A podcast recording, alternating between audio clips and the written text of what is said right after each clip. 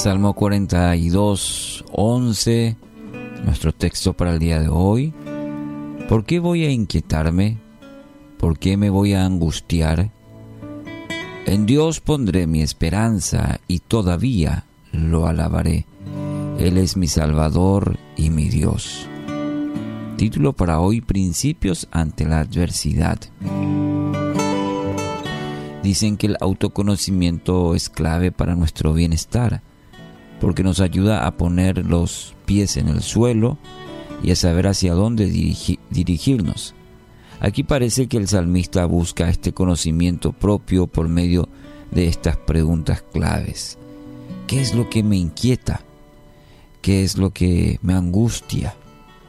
Busca examinar en su interior aquellas cosas que lo están preocupando, que no le permiten quizás gozar de una vida plena, pero no se queda solamente con ese conocimiento, ese, ese deseo de autoconocimiento, el segundo paso que hace es responder de manera, diríamos, efectiva a esa situación. Primero, coloca toda su fe en el único que pueda ayudarle. Según este texto, en Dios pondré mi esperanza, afirma el salmista. Quizás estaba atravesando por momentos difíciles, reconoce esta situación difícil, pero decide poner su fe en Dios, por encima de la situación y su estado de ánimo.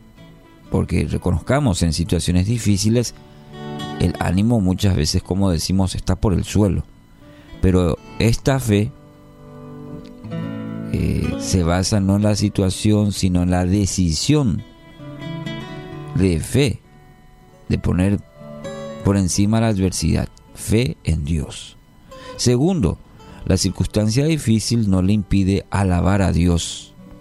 Al contrario, es medicina para el espíritu. Esta misma experiencia lo tuvo el profeta Habacuc cuando dijo, aunque las higueras no florezcan y no haya uvas en las vides, aunque se pierda la cosecha de oliva y los campos queden vacíos y no den fruto, aunque los rebaños mueran en los campos y los establos estén vacíos.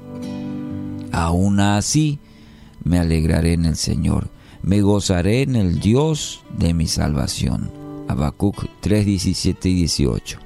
La situación que pinta el profeta es difícil, compleja, pero dice, aún así, aún así, me voy a alegrar y me voy a gozar en el Señor, Dios de mi salvación. Tercer aspecto, reconocer que Dios es el Salvador. Este es el fundamento principal que hace el salmista. Cuando reconocemos y hacemos de Dios nuestro Señor, nuestro Salvador, cambia toda nuestra perspectiva de vida. Ya no se centra en nosotros, sino se centra en Él, en nuestro Dios. Por eso decimos nuestro Dios, mi Dios, Sheyara mi dueño, mi Señor. Y es la misma expresión y experiencia del salmista en este precioso salmo. 42, 11. Querido oyente, cuando Dios es el centro de nuestra vida,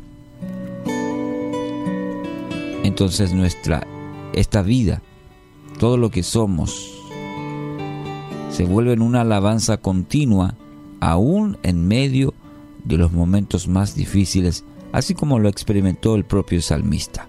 También nosotros podemos tener la misma experiencia.